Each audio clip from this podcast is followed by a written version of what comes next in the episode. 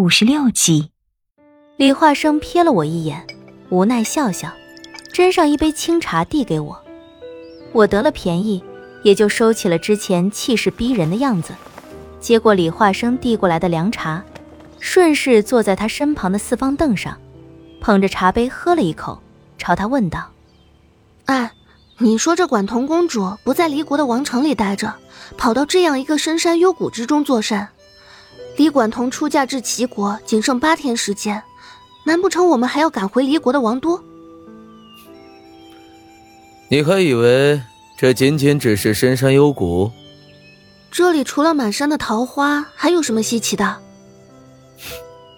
这里可不是简单的深山幽谷那么简单。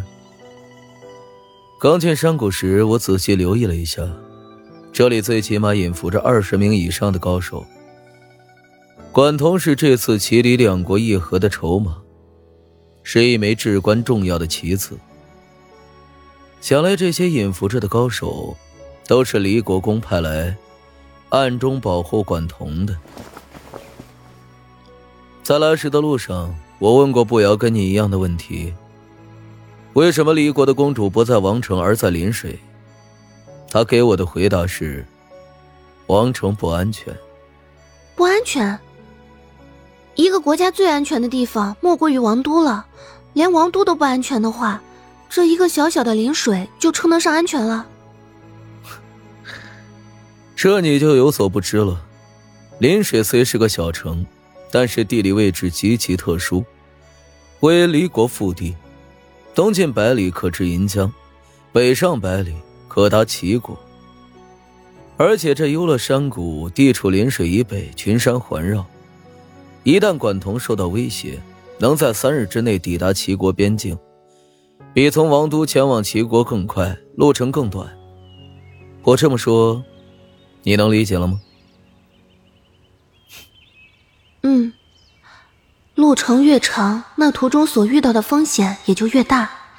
毕竟陈世伯手下的黑流星杀手，个个皆是好手，潜入离国试图破坏这次联姻，自然是不在话下。而谁又能料到，异国的公主竟然不在王都，躲在这么一个深山之中？即便是他们查到了管彤所在，而幽乐山谷这个地方赶至齐国边境仅需三日，这安排能够大大的降低不可不预料的风险。这离国公当真是有个好脑子啊！离国公的确算是一个枭雄人物了，可惜天不助他。这样一个大国。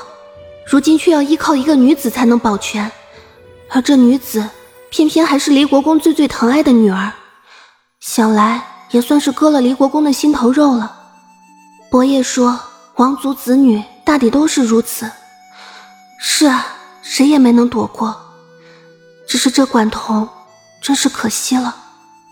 好在我们也不必远赴王城护送管彤前往齐国了，由此处前往离国。倒也能给我们节省不少的时间。啊，这几日我也有些乏了。这里有这么多的高手护着，也无需担心有人能够轻易的将你给掳了去。我先歇息歇息。啊，你现在可是全天下人都想抓到手的宝贝。金国许下万两黄金，世袭万户侯爵位，可没人不眼红。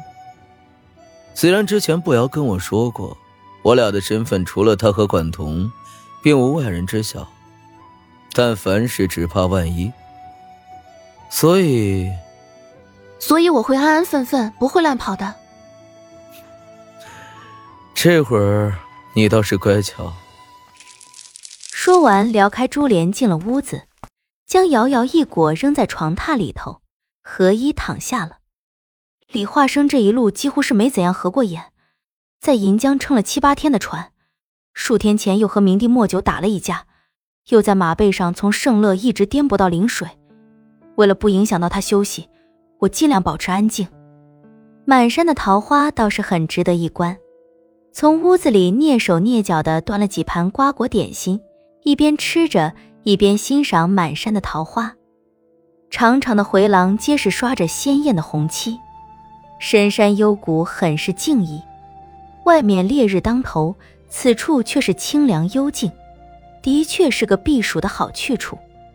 眼看日落西山，瑶瑶和李化生也不见醒来，瓜果茶水皆已见底，清居这个地方也没个侍从，枯看风景也是无趣，便想着自个出去打壶茶水。